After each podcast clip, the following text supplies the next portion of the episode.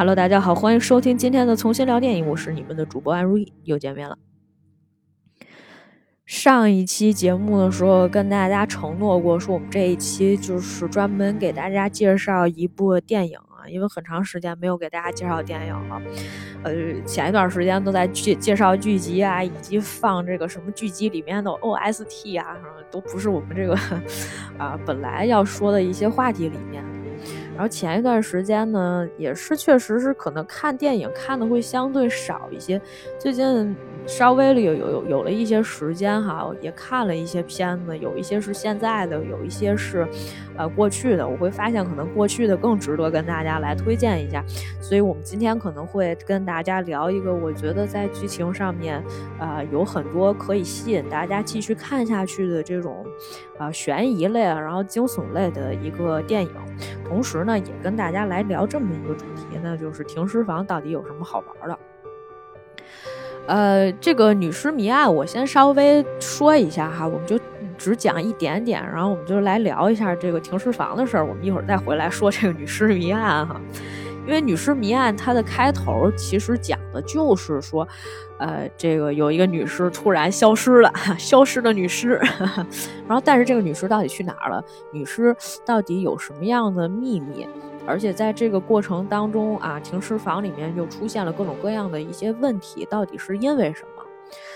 呃，其实说到这个停尸房的这个电影哈，就前一段时间曾经有一个，就是可能各大公众号都在推的，就是有这么几个公众号在推的一个电影，叫做《停尸房收藏》。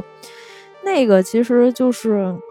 我们当时就觉得，我和我的朋友都觉得，哎呀，那好几个公众号都推荐了，是不是觉得应该还值得去看一下？豆瓣评分七点零，就觉得啊，在那些什么六点零，其实在惊悚类的电影里面都算是可以看的片子了。所以那七点零相对来讲还是一个呃起评起评分比较高一些的片子，是不是也可以值得看一下？但是你看过之后，你就会突然发现，这也就是大概可能我们最近两年经常看的。世界奇妙物语的这个其中一季的就是 SP 吧，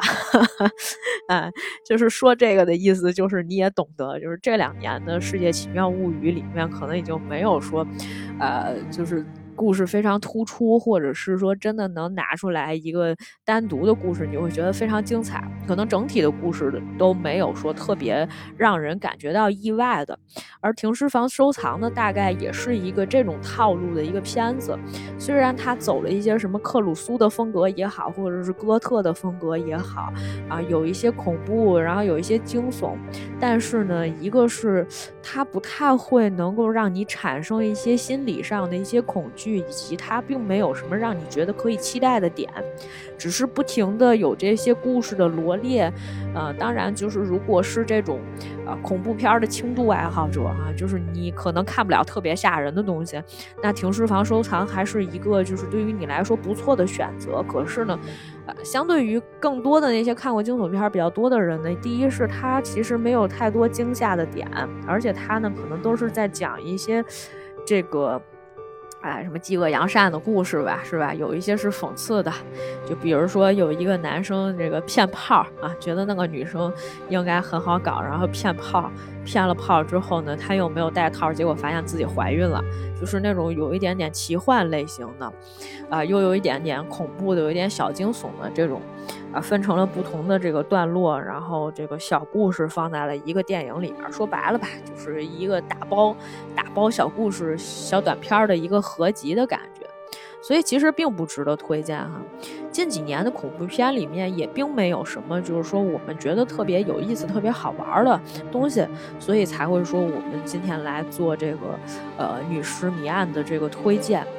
然后就是因为要切合我们之前说的这个主题，说停尸房到底有什么好玩的，然后我就想了一下，就是说到底哪一些类型里面真正跟停尸房有关系的，然后但是又讲的比较好的，啊国产片里面其实有一部就是叫做《临终囧事》，呃，那个片子其实也挺早的，大概可能也是个一一年、一二年左右的吧。啊，主演是包贝尔。当我说起这个演员的名字的时候，你就觉得啊，那这个片子可以不用看了，就但是我觉得这已经算是鲍威尔早期的作品里面还能算呃能够看上去有一点点恐怖的，因为当时这个片子的导演好像也是就是拍《京城八十一号》的那个导演叶伟民吧，就那个时候导演还没有拍很烂的片子哈，毕竟也是一个这个做惊悚片儿还是呃有一些经验的一个这个资深的香港导演。他那个时候其实这个是一个完全讲述停尸房故事的。包贝尔演的这个人呢，好像就是他从小到大不会哭，啊，只会只会笑吧，好像是这么一个，呃，这个人。然后结果他被安排到了就是像这个停尸房这样的一个地方去工作哈，是这样的一个片子。然后另外还有一个就是比较有名的，可能就是入殓师了啊。入殓师这个片子，我想我就不用跟大家介绍太多了。呃，如果有兴趣的朋友，大家可以看一下，因为这个片子大概是在二零零八年的时候拿了奥斯卡的最佳外语片奖吧，也是一个就是，呃，挺感人的。但是某一些桥段哈，会让会让我这种呃女性的观众会有一些生理不适。但是之所以呃就是到底是什么，这个就不跟大家做细致的探讨了哈。就是，但是有兴趣的朋友还是可以去看一下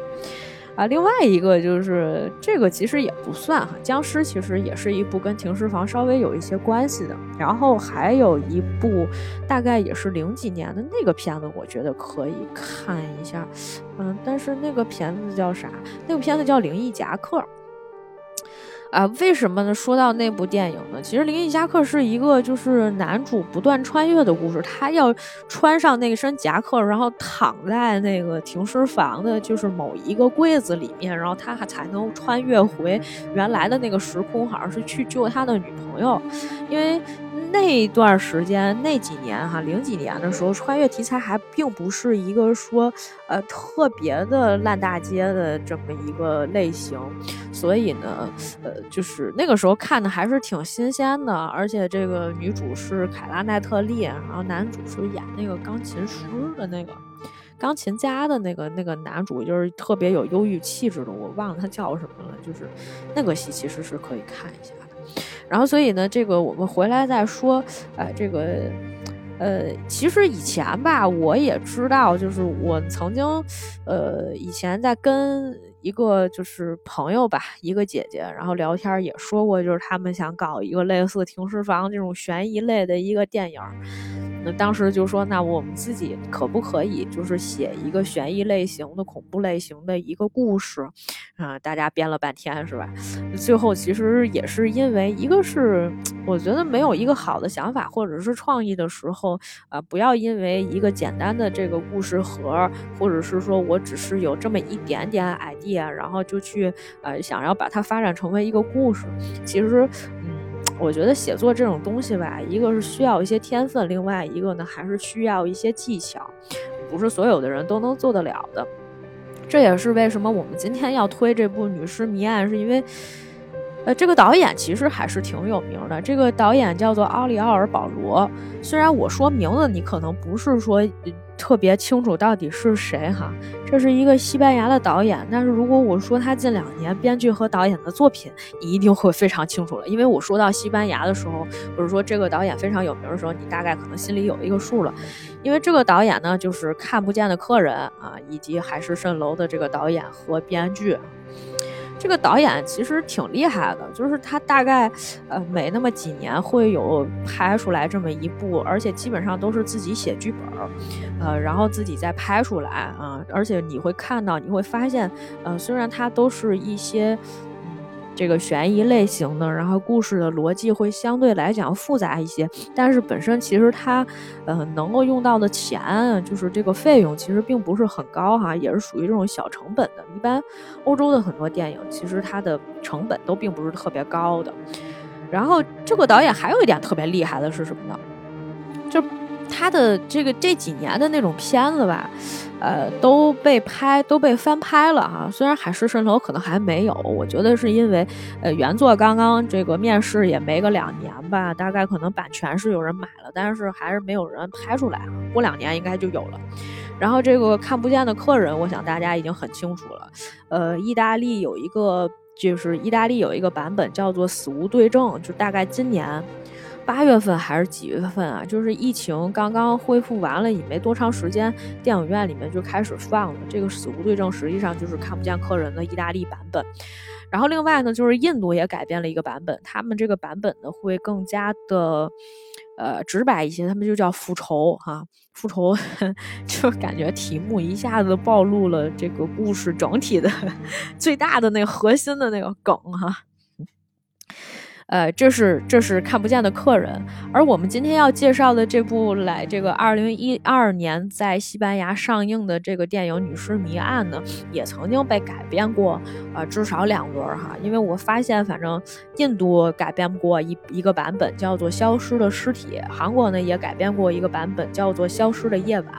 而且最让我觉得意外的是，这个《消失的夜晚》我竟然看过，但是我一点印象都没有啊，说明韩国版改编也并不是特别好，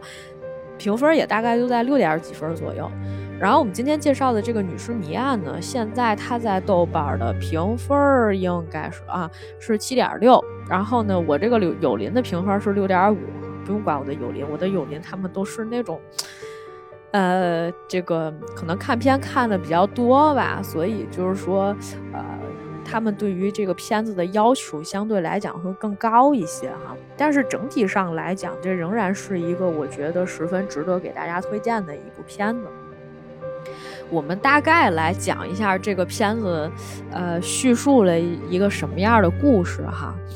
呃，这个片子呢，实际上是发生在我们刚才已经讲了是停尸房的一个故事。呃，这个这个刚回来，好像是刚刚从这个柏林啊回来，就是他之前去看女儿的这么一个呃警官哈，接到了他的同事一个电话，就说你知不知道咱们这边发生一个案子？说他说我没有影响你吗？你是不是刚回来？他说是，我是刚回来。他说那你能不能来一趟？我们这个要。就是这个，有一个案子，这个案子吧，反正也是挺离奇的啊，你得来看看，这是个什么案子呢？这个案子呢，就是也有一些些复杂，呃，这个因为在这个验尸房，就是他们那个。就是法医那边的一个一个也不算，应该它就不是一个所谓的医院正经的医院，它就是那种，呃，法师法医鉴定这个呃尸体的这么一个地方，专门放这个尸体的。然后这个停尸房里面晚上守夜的这么一个保安。不知道发生了什么，匆匆忙忙的呢，穿过了一片树林，然后好像是要找人去求救，结果在公路上面呢，被一辆汽车迎面撞过来，这个人就昏迷不醒了。同时呢，在这个停尸房里面呢，就是呃丢失了一具尸体。从表面现象上来看呢，大家都会觉得。我靠，是不是诈尸了哈？用咱们的话讲，那是不是诈尸了啊？当然，其实从西班牙的这个电影套路上来讲呢，它并没有这么明确的告诉你，因为可能大家都比较相信科学。我说这句话的时候，为什么笑出来了？就是，嗯嗯，它会让你觉得这个案件里面一定一定有非常复杂的一些东西哈。然后呢，这个因为呃，这个保安呢已经是这个呃睡过，已经已经这个昏迷了，所以呢就专门有一个警官呢，呃，在这个留守医院里面去留守，看这个呃保安什么时候能醒过来。但是呢，警察不可能在这个时间内不办案，特别是他们要查一下，就是说这个消失的尸体到底是呃是什么人的，是是吧？这个是唯一留下来线索，只能从这儿开始查。所以呢，他们就查到，就是说这个消失的尸体呢，是一个还没有出检验报告，而且呢，这个女尸，呃，是一个非常有名的一个，就是非常有钱的这么一个女企业家，就是跨国企业的那种大老板啊，特别有钱。然后呢，这个他本来这个死因就有一点点奇怪啊，本来是好像是说这个，呃，前两天还在出差，然后这一天什么刚回来，回来了之后，这跟她老公，呃，一块儿这个本来要共进晚餐，结果呢，她老公回来的时候就发现自己老婆奄奄一息了哈，因为这个心脏啊衰竭。出现了一些问题，他之前有没有过心脏的问题呢？啊，可能有，但是就并不是说这么严重的这种突然之间啊，这个人就心脏就不行了，一下就死掉了。所以其实本身这个案子就是有很多疑点。那警方为了让这个事情啊有一些头绪，那没有办法，他们只能这个。如果你是一个警察，你肯定第一件事想的也是。那你要把这个，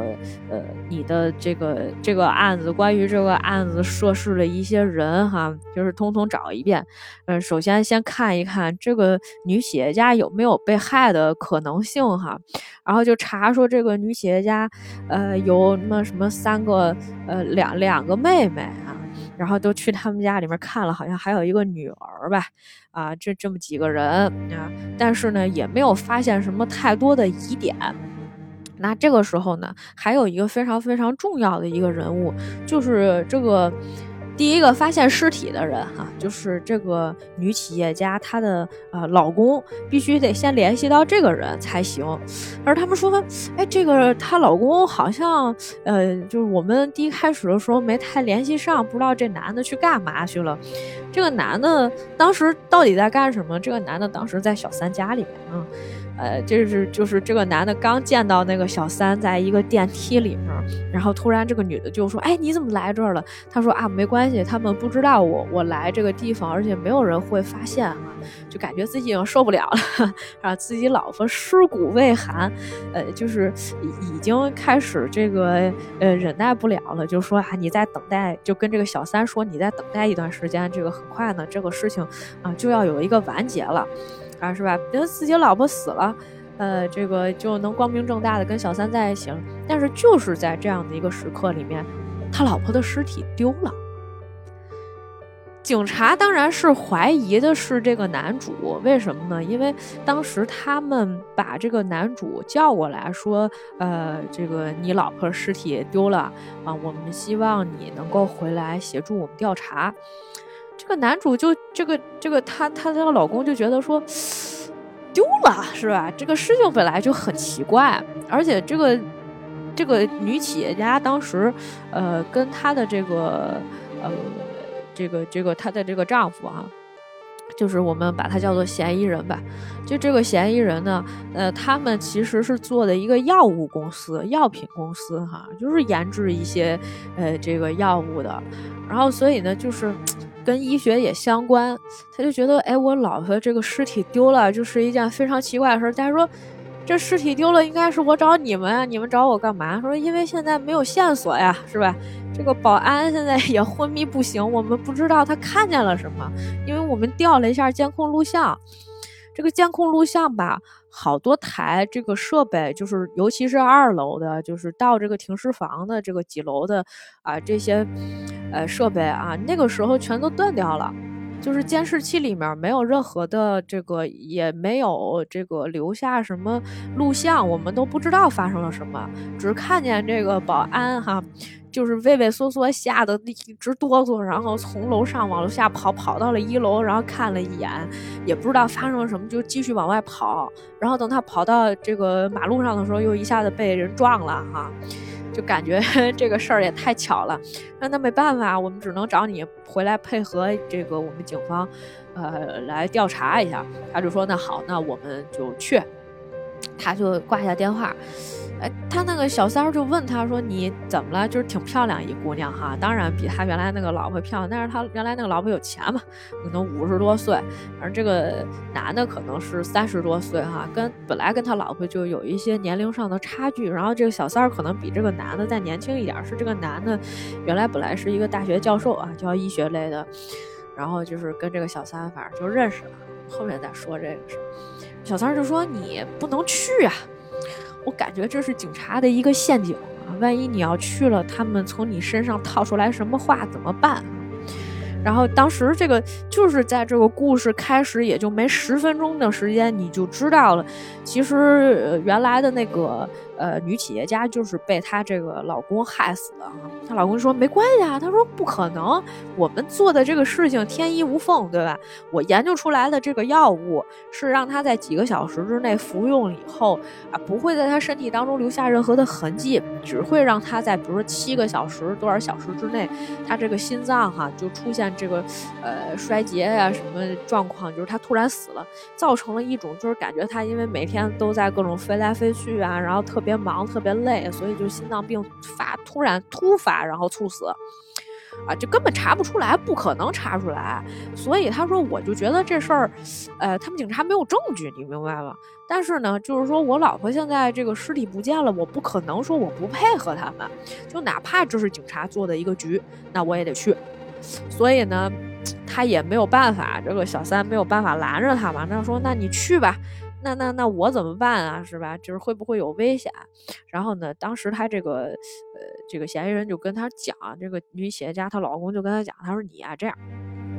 你之前不是在医院里面实习过吗？对吧？那你医院里面有没有认识人？你去医院里面去看一眼，说这个保安有没有醒过来？就是你要先于警察之前知道，就是这个保安到底看见了什么，是不是有对我们不利的证据？他现在十分担心的一件事就是什么呢？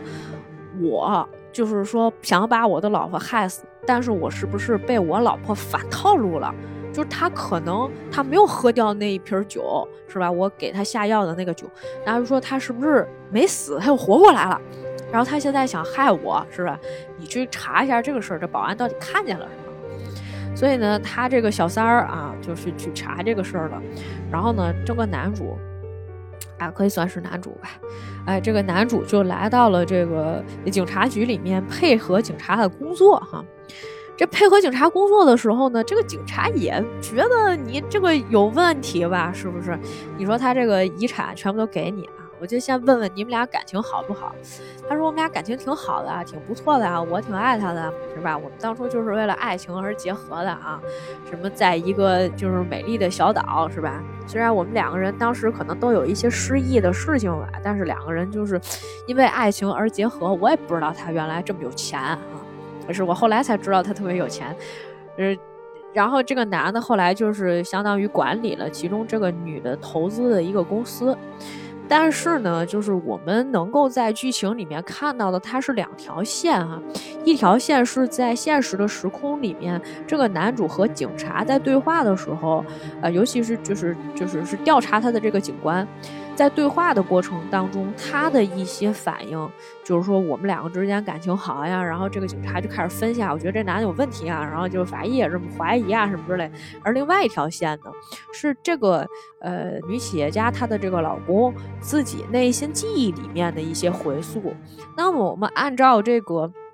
我们就不按照这个两条线的路线来走哈，我们就先说，呃，从前史的角度上来讲，其实呢，这个男主呢，就是这个嫌疑人呢，他之前跟他老婆确实是，啊，并不是那么单纯的这个互相的。这个爱慕的关系，因为他老婆其实并不是一个就是特别 nice 的人，对他也没有多好。因为在他进警察局开始调查的时候，他就曾经回忆了这么一个片段：两个人刚开始的时候在婚礼上面结婚，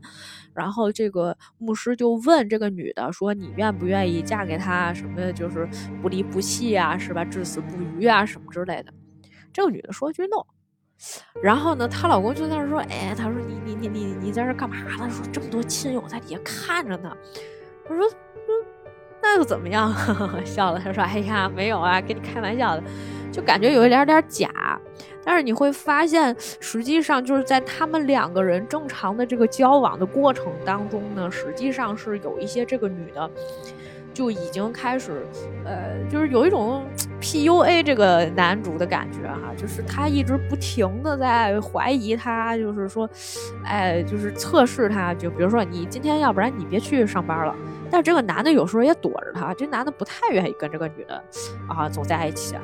这个女的有时候限制他，限制的太多了，而且有一段时间，当这个男的比较呃失意的状态的时候，他不是在大学里面也教课嘛，啊，于是就认识了他现在这个小三，啊，第一开始呢是这个女的功课不行啊，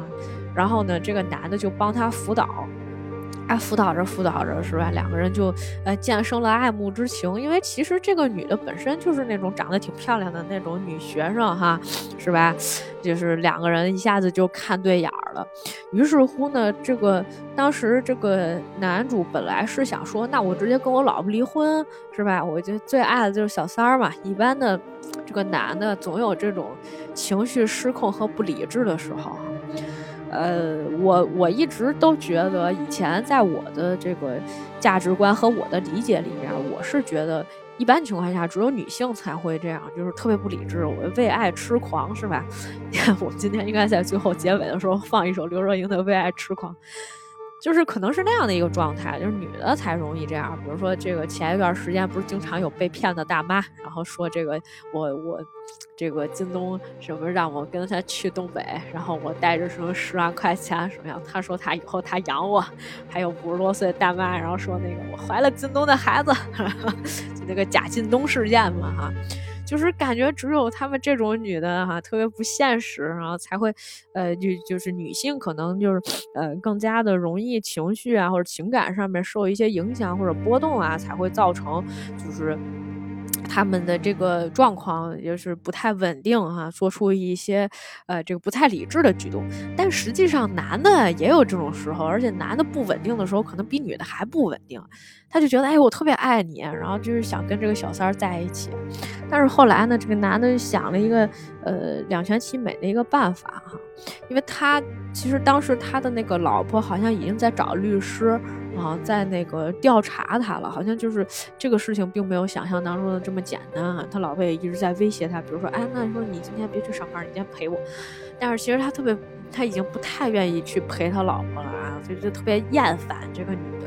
啊，经常做一些，就是一会儿对他特好，然后一会儿又要虐待他，一会儿又说啊，那你那个就直接跟他说，你今天别去开会了。这男的就说不行啊，我今天公司例行开会，然后这个他老婆就立马给公司什么哪个秘书打一电话说，那个从现在开始免去就是她老公啊，免去他的所有的职务哈，他已经不是总经理了。然后这个，呃，所以呢，这个你们也不用找他开会了，就是有这么大权力的一个人。老公当时脸都绿了，就觉得 我靠，我老子弄死你，就那种仇恨已经已经要。掩饰不住了！但是后来他老婆就跟说：“哎呀，跟你开玩笑的啊，就像那次结婚的时候一样，就是不断在测试他的底线，以及挑战他的这个神经。所以后来这个男的呢，就是也也已经计划好了嘛，就公司新研制出来的一种药，然后呢，就给他这个老婆酒里面下了这个药。等到晚上他回家的时候，发现我老婆已经死了，断气了，是吧？赶紧报案，是吧？就赶紧送医院，然后又报案什么的，发现他老婆死了。”呃，虽然这个男的在警察面前就显示出来说，啊，一副这个我不知道呀，哈，就是你们赶紧去找找我老婆尸体在哪儿。你现在问我也没有用，哈，我这连我这心里面也特烦，是不是？但是呢，呃，警方掌握了几个疑点。第一是关于法医怀疑这个男主确实是杀了自己老婆的一些事情的这个可能性或者是猜测，是因为首先，呃，当一个案件里面这个尸体还没有出尸检报告，就相当于没有证据，就是我没有办法去控告他说他这个呃也已经是这个就是应该是杀人凶手或者什么，这个事情是这个案子相当于没有办法立下来，啊，因为。这个虽然他说表面上其实这个已经差不多了，就是我测了一下，就没什么问题，查不出来是这个男的的呃错，也不觉得是这个男的害的，是吧？但是呢，就是好像还是有很多疑点，尤其是这个男的说话的时候，就是那种啊躲闪的那种状态，他就觉得啊，我们分析下是不是有这种可能？首先，法医一个女的就开始怀疑这个男的是不是可能就是杀了自己老婆。另外呢，警察也发现了一个问题。警察说，这个他跟他的同事聊，他同事说，这个他这个老公看上去没有什么太大的问题。他说，但是呢是这样的，他老公呃他老婆刚死没那么两三天，但是呢他用的这个语气全部就是呃这个时态用的全部都是过去式。他说我老婆都死了，差不多可能呃十年了，但是我仍然就是用现在时态，就比如说我很爱我老婆。这个大家学这个呃这个一些西语啊，就学英语，大家可能也也都懂一些吧。就是说这个至少它是一个一般现在时，或者是现在时，还是一个过去时。他说：“一般情况下，没有人能够转换的这么快，就是相当于他已经非常非常明确的说，就是我老婆已经死了，他不可能就他，那已经所有都变成过去时，就感觉很快就想把它撇清了哈。”在这个点上，我就觉得，哎，人家真的是掌握了一个非常好的一个呃问话的一个技巧。因为从这个中文的角度上来讲，我们是没有过去式或者是现在时或者一般时的。如果我们要表示时间的话，我们只能用就是时间的一些副词或者是状语去表现，没有办法说这个哎是吧？就是从动词的时态上面就能证明用的是过去时还是现在时还是未来的一个某个时段。这这个就很有意思了，但是呢，嗯，在这个时候呢，就是两边就是是一个逐利的过程嘛，因为一方面就是警察就是想证明，就是说第一。这个人是不是你杀的？尸体是不是你藏的？啊，这个尸体到底在哪儿？这是警方的一个这个呃争议点。然后呢，从这个男主的角度上来讲，他想的问题就是：第一，这个尸体是谁？是吧？这他妈不是我，但是到底是谁？我不知道。这里面是不是有什么套？是不是警察在套我？然后第二点是，啊，是不是自己老婆在？玩自己，就是说他有可能，呃，因为那天其实实际上是他在这个他给他老婆倒了一杯酒，他在那个酒里面把这个药下掉了，下完了之后，他说万一自己老婆没喝怎么办，对吧？但是警察这个时候也没有证据，所以呢，在第一开始的时候，当这个男主，当这个就是这个女企业家她的这个老公去看现场的时候，他突然之间发现现场留下了一个证据，这个证据是什么呢？是他当时给这个女的给他老婆下药的时候留下那个药瓶，那个药瓶里面还有一些剂量。他明明记得这个东西好像已经被毁坏了，为什么现在突然出现在了这个停尸房里面，还变成了证物？那他不能留下来，因为这个证物非常重要啊！就是一下子可能就是，只要警察一旦验这个东西，那就能查出来这个药是有问题的。于是乎，他就偷偷把这个药呢放在了自己的身上，但是呢，这个好死不死，最后被警察发现了。发现了之后呢，他们就问他说：“你带的这是啥药？”他说：“这是一个我们公司里面新研制出来一个什么药，但是这个功效我也不是很清楚。”后来这个警察等验出来的时候，他又开始说：“啊，这个就是那种是能七个小时治治治命或者怎么样，但是你怎么知道这个药是我下的？”然后警察就说：“你刚才不是还刚跟我说你不知道这药性是什么吗？这是不是你们公司研制的药，对吧？你不是刚开始说你不知道吗？”你这个证词前后之间是矛盾的呀，那肯定是啊不成立的，那你肯定是有问题。但是就是，嗯，在这个过程当中，它本来其实哈，就是一个悬疑点和一个这个。这个怎么讲呢？斗智斗勇吧，就是就时间紧迫感的这么一个呃东西，两个结合在了一起去推进这个故事剧情。而且呢，从观众的角度上来说，大家可能都在猜的一个问题就是：首先我们得先想一想，说他这个老婆到底是死了还是没死，这是其中一个非常关键的问题。另外一个就是说，呃，如果。他没死，那么他这个，呃，他是怎么操作的这件事？没死是不是就说明是他老婆玩他？但如果他死了，这个尸体是吧？是真的就是诈尸了，他自己跑了，还是说这个谁谁把这个尸体偷了？那偷这个尸体的人目的是什么？大概我们就是会怀着这样的几个疑问点，然后慢慢慢慢的深入到这个剧情的呃延展和走向里面。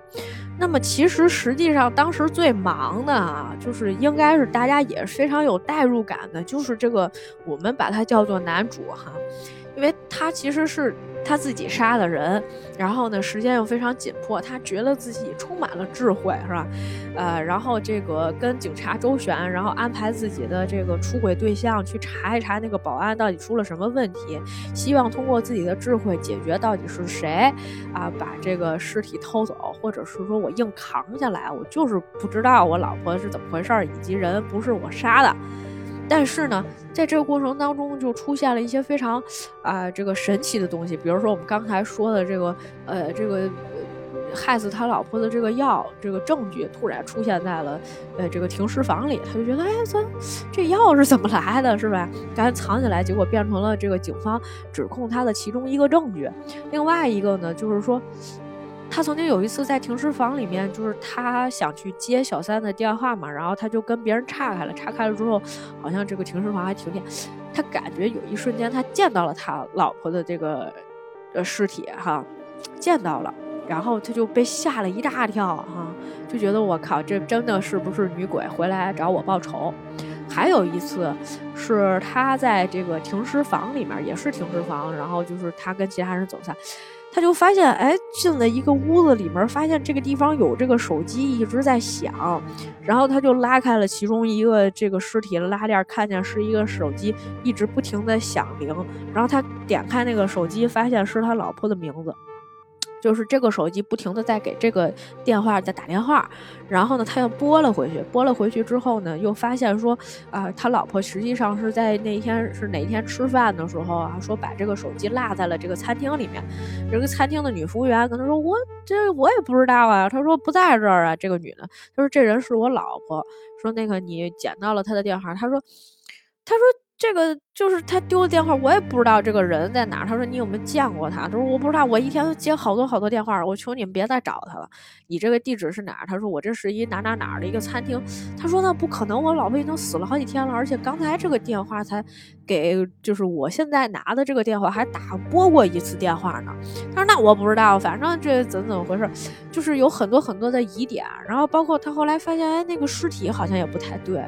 那个尸体那个名字好像是他原来。他老婆的那个律师的名字，就觉得哎呦，这这这里面一环套一环，有很多问题，就包括他突然之间，就是他中间有几次，他觉得他绷不住了，然后他想去一趟这个厕所，他在厕所里面发现了一张字条，这个字条上面呃，我忘了具体内容是什么了，但是大概就是说啊，我一我会一直陪着你的，就是那种感觉的一个一个一个字条，这个字条是他老婆以前经常会跟他说的一句话。然后他就觉得我靠，这是什么情况？他又不能让那些人发现，你就感觉哈，他一边在隐藏，在跟警方在隐藏自己，啊，可能杀人的某一些动机或者是原因，但是同时他就感觉有人在把这个信息，不管是有人还是有鬼，把这个信息在往外透露哈。于是乎呢，他就拿这个字条，他就撕撕撕撕撕，然后就扔在了那个马桶里面，他要冲走。这时候警察就觉得，哎，你是去抽烟了吗？为什么这么长时间哈？警察就进来看了，然后那个纸呢还没有被冲走，然后他就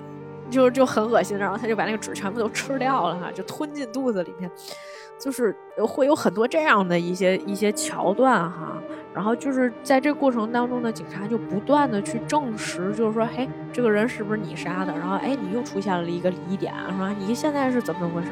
然后后来甚至是说，那个保安醒过来以后啊，他可能会有一个证词，就是有很多这样的一些呃故事，就不断不断的进行这个推进。但是呢，就是呃，如果你要是想知道这个剧情的走向呢，就是。啊，我现在也可以跟大家告诉你，也可以告诉大家，就是如果呃不希望被剧透的朋友，那么现在你可以关掉你的广播，你可以不再听下去了哈，你可以回去去看一下这个片子，二零一二年出品的这个《女尸谜案》。感谢大家今天的收听。那么想听剧透的朋友，那么我们接下来再继续讲，就是后面到底发生了一些什么哈。呃，但实际上呢，这里面是一个非常非常大的一个局啊。这个局里面，就是说，实际上这个警探本来是有一个非常美满的家庭，因为你会发现这个剧情里面有一部分情节是你没有办法去解释的，因为我们常常觉得哈，一个精彩的电影也好，或者精彩的剧也好，是没有废戏的。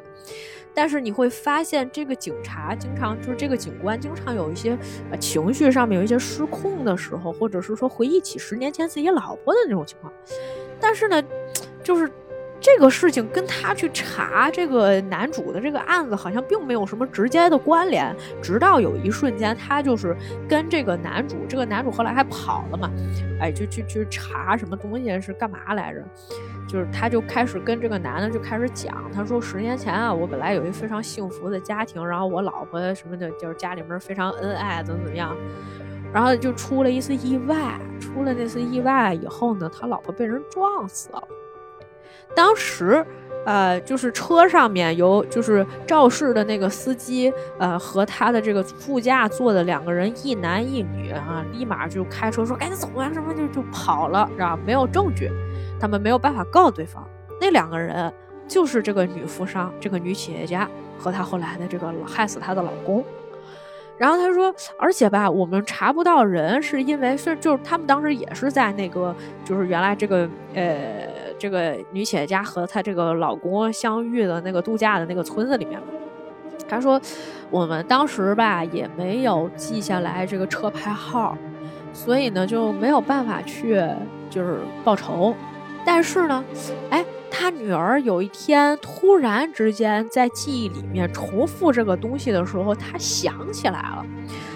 于是通过车牌号，然后他们又一次就是找到了当时的这个肇事的司机和他的这个就是这个老婆。他们当时已经后来就是结婚了。于是乎呢，本来这个警察是要以自己的方式去这个。啊，将他们两个人也设计一个圈套哈，把他们两个人绳之以法。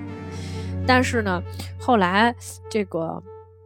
他女儿出手了。本来他女儿好像是在德国上学吧，就突然之间哦发现了，原来是这个男的干的这个事情。于是乎呢，就回到了他们学校里面，然后去，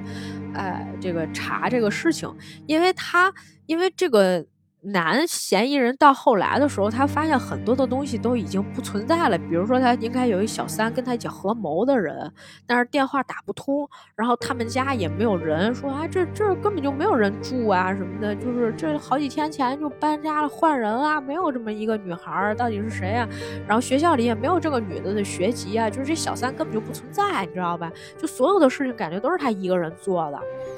然后实际上这个女孩也根本就没有做什么，她给了对方一个假身份，对吧？然后每天就在勾引他，啊，甚至是说真的跟这个男的睡了，睡了之后呢，这个男的有一天憋不住了，跟这个女主，啊，跟这个就是这个警察的女儿说出了自己心里面最大的秘密，就是当年他为什么会跟这个这个女企业家结婚，是因为他们当时真的开车出了一个车祸，然后撞死了。呃，一家人里面的可能其中某一个人，然后他们两个人就达成了某种协议啊，什么怎么样啊？反正就是这两个人最后就就结婚了啊，这心底里面最大的秘密啊，就告诉了这个女的。这个女的当时就觉得，我靠，是吧？那肯定你们这个，呃，我已经掌握了你当年杀这个我妈妈的误杀的这个证据哈。另外一方面呢，就是说他们得撺掇这个男的哈，把他老婆杀了。杀了完了以后呢，还得这个，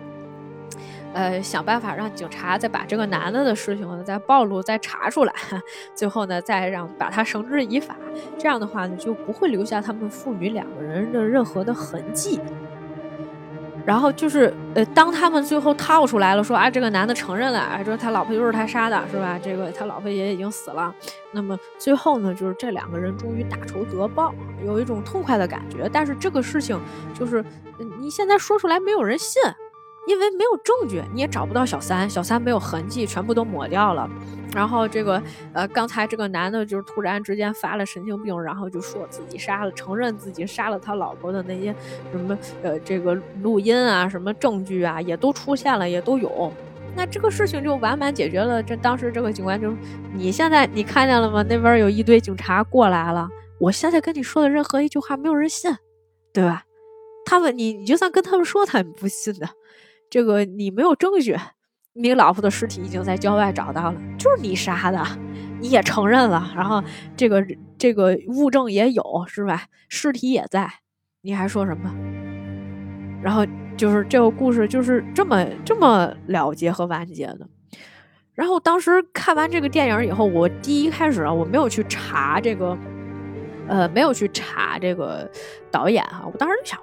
我说西班牙电影都这套路吗？这不是跟那个看不见客人很像啊，是吧？也是一个复仇的故事，就相当于是两个命案套在了一起，但是实际上前一个命案就是这个这最新的发生的这个命案是跟前面的另一个案子是有一些呃看上去若有似无的关系，实际上是两个可能看上去完全没有任何关联的案子。然后他们突然之间有了一个神秘的连接，然后联系在了一起。虽然这些过程当中有很多人都会提哈，这里面有好多 bug 啊，就像看不见的客人一样。但是，呃，所有的这个悬疑片的这个最重要的一个点，就是说它的情节反转以及它给的信息量很大。那么观众在短时间内，特别是在看电影的那段时间里面，他是没有时间去反应，就是哪里出现了 bug，他一定要跟着剧情不断不断的往下进行、往下走才可以。所以实际上本身这是一部。呃，可以说，嗯，不可多得的一个，啊，这个片子哈，而且其实在当年已经能够看出来导演的一些这个水平。我们当年那个时候就觉得，哎呦，看不见客人特别好哈，但是实际上这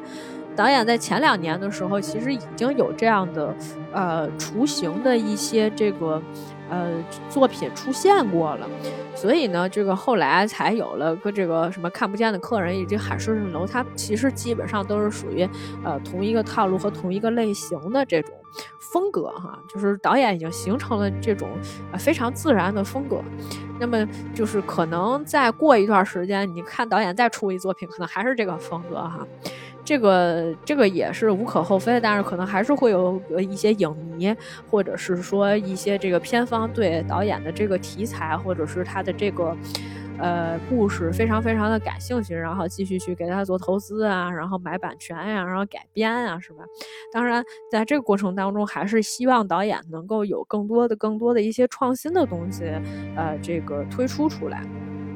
然后这个韩国版我为什么没有记住？是因为它是一个感觉噱头很好，就是因为你刚开始的时候觉得她是一个消失的女尸哈。我一直在想一个问题，就是，哎，为什么我们都喜欢这样？就是你记不记得之前还有个片子叫《无名女尸》，那个片子我也看了，那个片子确实有点瘆人。它瘆人的点并不是完全在于，就是说这个呃女尸里面她的神奇的一些。就是发生的一些奇怪的事情，更重要的是它有点恶心，你知道吧？就我现在说的时候，我就觉得起鸡皮疙瘩啊！就是那个女尸的眼睛里面会爬出来什么一些小虫子什么之类，就飞出来，然后你就发现，哎，它这个尸体好像已经就死了很久了。如果我们没有这个猜错的话，应该死了很久，但是它为什么尸体就完全没有腐烂？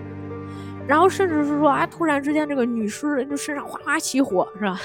都是这种特别神奇的点哈，就感觉女士的那个，呃，就是那个至阴的属性可能更更强一些。你要说一男士，大家都觉得哎呀没什么兴趣，还不是这男尸。但是女士你就感觉好像它更神秘啊，有很多不可言说的点哈。所以这也是就是，呃，大家可能对于女性和男性 不同的一种认识哈，连女士和男士都不是一个物种。啊，这当然是可能开了一些玩笑，但是这确实也是我觉得近期看的电影里面啊，相对来讲还比较不错的一部啊。所以今天就是也用了一些时间来跟大家做了一下这个推荐，然后今天我们也就不再浪费那么多的时间了。呃，希望在下一期的节目里面还能跟大家分享一些就是更加有趣、更加有意思的一些呃这个呃电影吧。好了，感谢大家收听今天的重新聊电影，那我们下次再见了。